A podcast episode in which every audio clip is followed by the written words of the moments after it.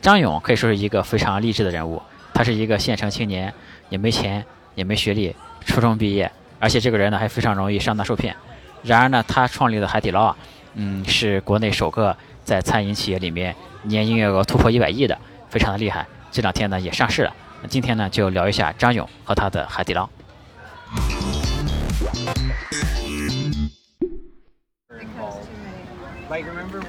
今天在苏州，这是金鸡湖，我特别喜欢这个地方，前面来过好几次了。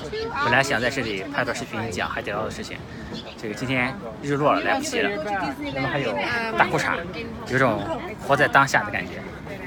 OK。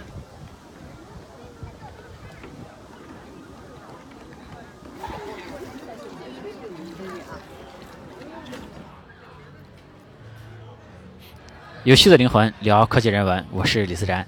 今天情况有点特殊，呃，因为这里呢光线非常暗，周围也比较嘈杂，所以我只能举着这个麦克风啊，这个让它离我的嘴尽量的近一点。但是我们的节目呢还是尽量不能拖延，所以今天晚上呢还是在这个金鸡湖边上就把它录掉了。那我们呢就先聊一下张勇的这个创业经历。张勇呢是这个四川简阳人，然后呢他是初中毕业之后啊，因为学习成绩不好，就去了技校，后来呢去了拖拉机厂。他第一次想创业呢，是发现这个一种赌博游戏机特别的赚钱，就想干这个赌博游戏机的生意。于是呢，他带着钱去进这个赌博游戏机，结果呢，在半路上钱就被骗走了，这个被人骗了，买了几块假的金表回来。然后第二次创业呢，是做麻辣烫，嗯，做麻辣烫呢倒是赚了一万多块钱，但是呢，他喜欢上了这个对面发廊的一个姑娘，然后这个钱呢就全部被这个姑娘骗走了。啊，到一九九四年的时候啊。张勇终于决定要干火锅店了，几个人呢一起凑了几千块钱，这个买了四张桌子，开了一个火锅店。这个店面也非常小啊，只有四张桌子，而且呢，就是买这四张桌子还被骗了，每张桌子呢被骗了好几百块，这桌子买贵了，就这样的一个人物。嗯，但他开起这个火锅店来之后啊，这他后面的这个人生就可以说是一帆风顺了。首先，这个开了火锅店之后，认识他的或者他老婆，当时是他的女朋友。这火锅店呢，当时一开始也不是叫海底捞，海底捞这个名字怎么来的呢？是他的这个女朋友，他老婆在打麻将，胡了一把，那个胡牌的名称啊叫海底捞。然后张勇一想，这个名字当火锅店挺合适的，于是呢就得到这个灵感，就火锅店就叫海底捞了。张勇开火锅店，其实他也是不会做火锅的，做的火锅也不好吃。做的火锅不好吃呢，只能在服务上想想办法。那张勇这个人呢，好处就是出身比较低。那有的时候啊，出身比较低也能变成一种优势，就是能弯得下腰去。呃，当客人这个鞋子脏了，他给这个客人擦擦鞋子；当客人带小孩来，他帮客人带带孩子。反正就是真的把客人当成是上帝，当成是自己的衣食父母。呃，客人想干的事情，他就想尽一切办法去满足。他的服务呢，一定要超出这个客人的需求。那于是呢，这个火锅店就变得越来越火。我前两天在知乎啊查海底捞信息，看到一个帖子，就是说有一个大学生谈在海底捞工作是怎么样的一个体验。那大学生呢就觉得海底捞的工作体验特别差，因为这个海底捞啊工作压力也特别大，而且呢为了取悦顾客，还要给这个顾客表演才艺，唱歌跳舞，唱小苹果，还有觉得特别的害臊。我觉得这个我干这个活还要给人卖艺。这和以前的这个青楼女子有什么区别？那我反而是觉得呢，你既然选择了干服务业这个行业，那就是有要有一颗服务于顾客、取悦于顾客的这个心的，这样呢才是服务业的这种专业精神所在。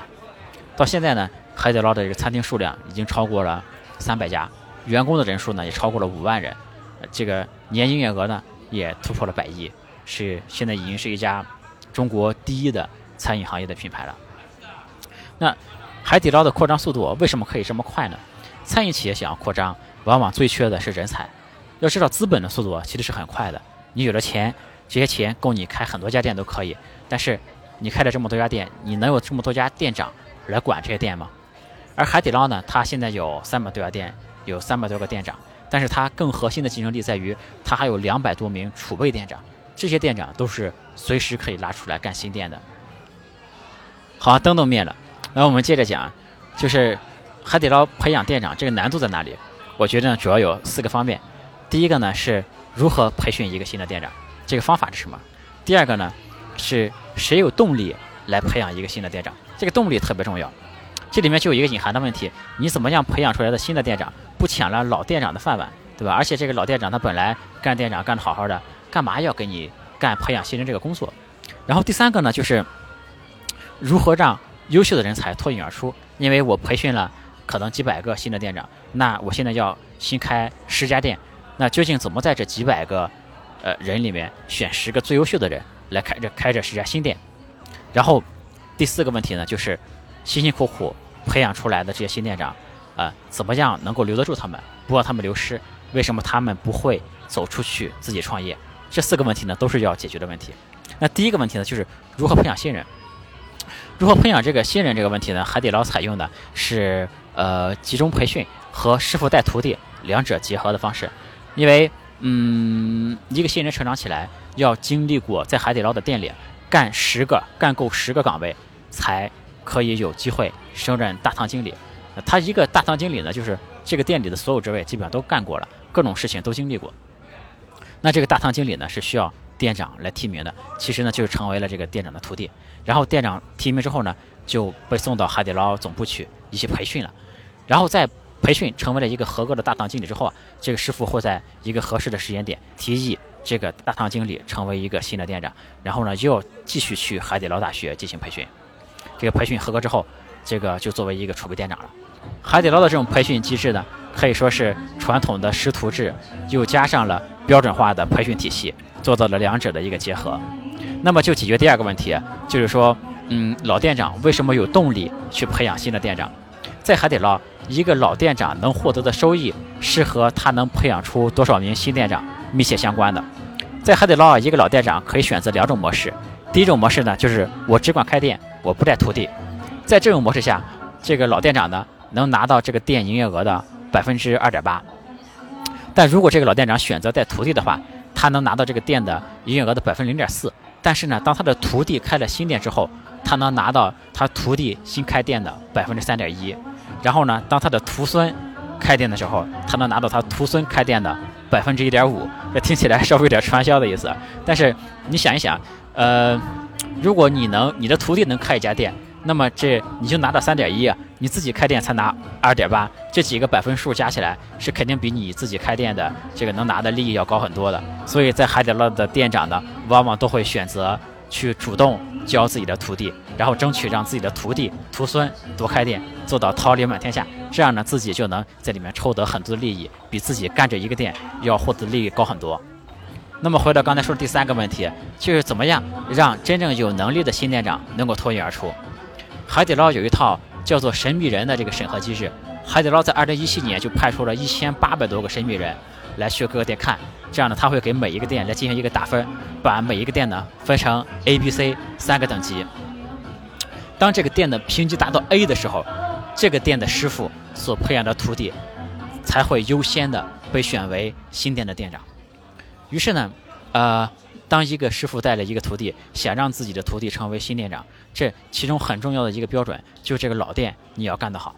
那这时候呢，师傅作为这个店的店长，而徒弟呢作为这个店的大堂经理，这徒弟也会全心全力的帮助师傅把这个店干好。那师傅呢也会特别卖命的干这个店，让争取给自己的徒弟争取能够。自己开店的机会，那这样呢？双方齐心合力之下，这个店的业绩特别好，服务特别好，经得住这个神秘人的考验了，这个店就会被评为 A 级的店。所以说，这个 A 级的店本身就是这个集合了师徒之力吧，把这个店的这个业绩已经得到了充。如果它被评为 A 级店的话，就这个店的业绩已经得到了充分的证明。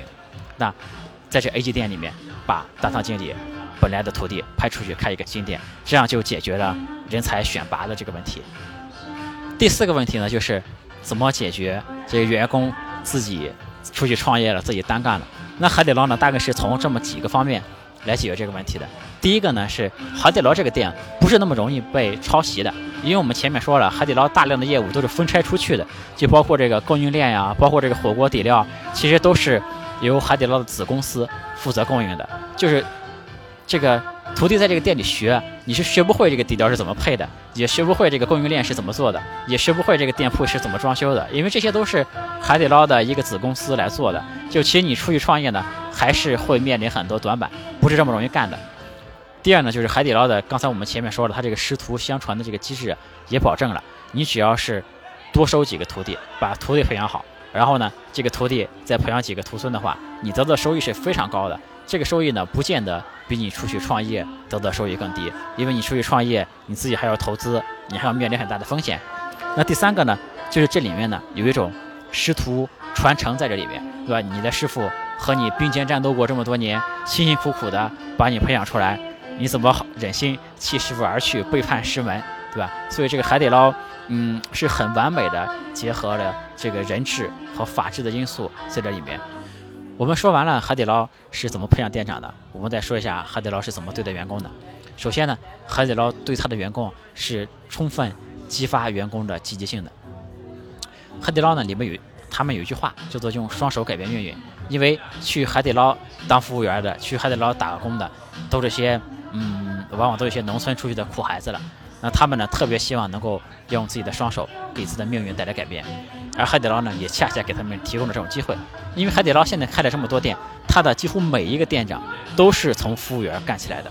那当这些服务员进到海底捞一看，啊，我的店长以前也不过就是个服务员嘛，那么他自己也会充满斗志的来干。海底捞呢也会有一些激励机制来这个呃进行一些调节了。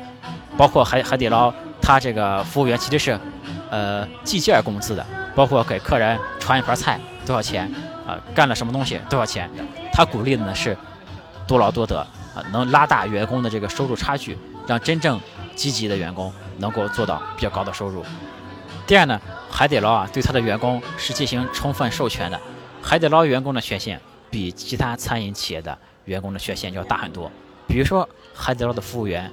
是可以给客人赠菜的，他自己就是有这个权限的，而且呢，不但可以赠菜，甚至是可以给客人的整桌都免单的，就是普通的服务员就是有这个权利的，这在其他餐厅基本上都是不可想象的。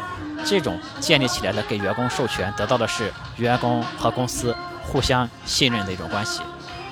海底捞对员工的第三点呢，就是他是关心员工的，让员工活得有尊严。刚才也说了，这海底捞的员工往往都是。农村出来的，那海底捞呢？给这些这个呃员工的家里人会寄钱的，不光是给员工发钱，还给他们家里人寄钱。要知道，这些农村的老人啊，往往都是没有社会保险的，他们是拿到钱之后呢，当然就非常开心了。而且呢，这个海底捞还会派人去员工的家里家访，去拜访这些老人。这样呢，这个你想在农村那种环境下。这个老人就会特别的有面子，对吧？在一个村里，这种事儿一传就传开了。你看人家家的这个儿女混得多好，对吧？这公司不但寄钱到家里来，还派专人甚至专车来家里去看望老人。那这种这个让老人有面子，让员工有尊严，而且这种事儿呢，其实对海底捞本身也是有好处的。因为这个这种事迹在村里一传开之后，在家家户户都会把孩子往海底捞来送了。所以说，就往往是一个地方这个特别集中，很多人这个一个村子里都跑到海底捞来了。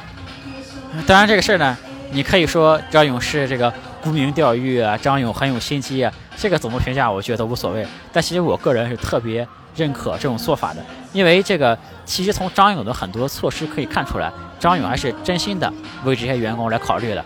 包括他给这个员工租的宿舍，都是嗯离饭离这个饭店很近的。其实这个嗯餐饮从业人员到一线城市特别不容易，因为房租特别贵。对吧？这个租房的条件往往特别的差，离餐厅特别远。海底捞是主动的给员工解决这个问题。一般这个员工宿舍到嗯这个餐厅的这个步行这个脚程在二十分钟以内，而且呢，嗯这个员工的这个宿舍都有专门专人来给他们打扫卫生，员工是不需要自己打扫的。而且他们的这个床单被褥啊都是有定期有人更换的。在这方面可以说确实是给了员工很多关怀，而且员工呢，在这个海底捞他们的伙食也是非常不错的。这样的让员工也有一种生存的尊严，而且呢会感到自己在一家非常出色、非常棒的企业里面来工作，自己呢会有一种对自己这个企业会有一种自豪感。我觉得张勇对待他员工的这种方式和他自己的出身也是有关系的。他对待员工好一点，让员工体会到公司对他的关怀，这样呢也能形成一个正向的循环，因为。海底捞毕竟是一个以服务见长的企业吧，这样员工才能够嗯体会到公司的关怀，员工才能一颗感恩的心吧，去更好的服务于顾客，达到这种嗯超出顾客预期的服务。为什么说海底捞对他的员工是出于真心的呢？因为这个从财务数据上也能看出来，海底捞的对员工的支出是远超过同行的。海底捞对员工的支出超过了三十一亿，占据着它整体成本的百分之三十。然后他为每个员工呢，大概付出的成本是六点二万元。他有一个同行叫做呷哺呷哺，是做快餐火锅的。呃，和它的这个竞品相比的，海底捞为每个员工所付出的成本是它的竞品的一点六倍。我前段时间呢看了一本谷歌的书，是讲谷歌的公司治理的。书里面呢有一个内容让我印象非常深刻。谷歌这家公司给员工提供了非常好的福利，但是呢到最后啊，在财务上计算一下，谷歌公司反而是赚的，因为他给公司的员工提供了这些福利，所以呢。呃，员工的这个幸福感上升了，工作的效率也变高了，这个跳槽的这个概率也变低了。所以呢，最后哪怕是从纯财务的角度来看，这股公司提供的这些福利都是赚钱的。我就觉得，嗯，最大的善行莫过于此，就是你给大家提供了福利，为大家做了好事，提高了大家的生活质量，最后呢，公司还赚了钱，因为这才是一个可持续的一个东西吧。最后啊，我们总结一下，就是海底捞这家公司呢，其实是一家非常特立独行的公司。因为在这个时代，包括很多互联网公司，大家讲究的都是法治，对吧？都是各种各样的管理制度、KPI、数据分析等等的，都在讲究这个。唯有海底捞是特别看重人性的一家公司。这海底捞呢，也定过一些 KPI，比如说呢，他想这个定的 KPI 有说，嗯，客人进来吃饭的时候，要给客人的手机套上一个手机套。这本来呢，其实是想保护客人手机的一个举动，但其实很多客人呢是有一些客人是不希望自己的手机被套上这么一个套的。那海底捞的服务员为了完成这个 KPI，就趁客人不注意的时候，偷偷的把客人的手机拿过来，非要给人客人套上这么一个套。其实这就违背了这个服务的初衷了。而且还有一段时间，海底捞这 KPI 呢是讲究翻台率的。我们前面那个讲瑞幸咖啡那一节也也讲过，翻台率对于一个餐饮企业是特别重要的。当然，海底捞翻台率非常非常高的，它这个翻台率达到了五，也就是说每一个桌子本身吃一桌，后面再翻五桌，就每一个桌子是要接待六波客人。这是这个火锅行业是非常非常高的，比这个快餐火锅的这翻台率还要高。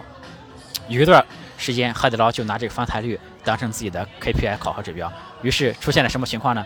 呃，你在海底捞订一个座位，由于你晚到了几分钟，你的座位就被取消了。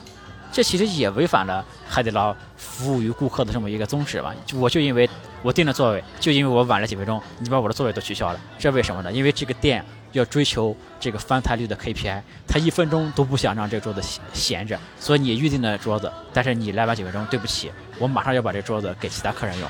那所以说，其实。每一个 KPI 背后，都站着一个恶魔。你每一个规定，规定下来，最后执行的结果，很有可能和你这个规定是完全相反的。于是很多企业的做法呢，是把这个规定越制越细，越定规则越细，通过这种不断完善自己的规定的方法，来达到这个管理的目的。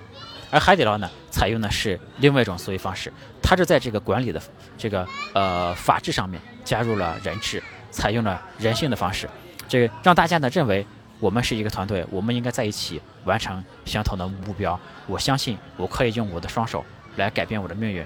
我虽然今天是一个服务员，但我明天就可以成为一个店长。他是把法治呢当成了一个框架，然后完善这个框架的，真正把这个框架外面所包容起来的是人性，是有血有肉的人。这样呢，这个。框架加上外面包围的这一层人性的东西，这是一个真正的坚固的、有弹性的、有温度的这样的一个管理体系，用它来达到一个非常好的管理效果。那今天这一期海底捞就和大家聊到这里。如果大家喜欢我的视频，请转发、关注、点赞。屏幕上呢是我的个人微信和微博，欢迎大家关注。如果是音频网站的用户，可以打开网址全拼的李自然点 com，上面也会有更多信息。那我们就今天讲到这里，我们下次再见，拜拜。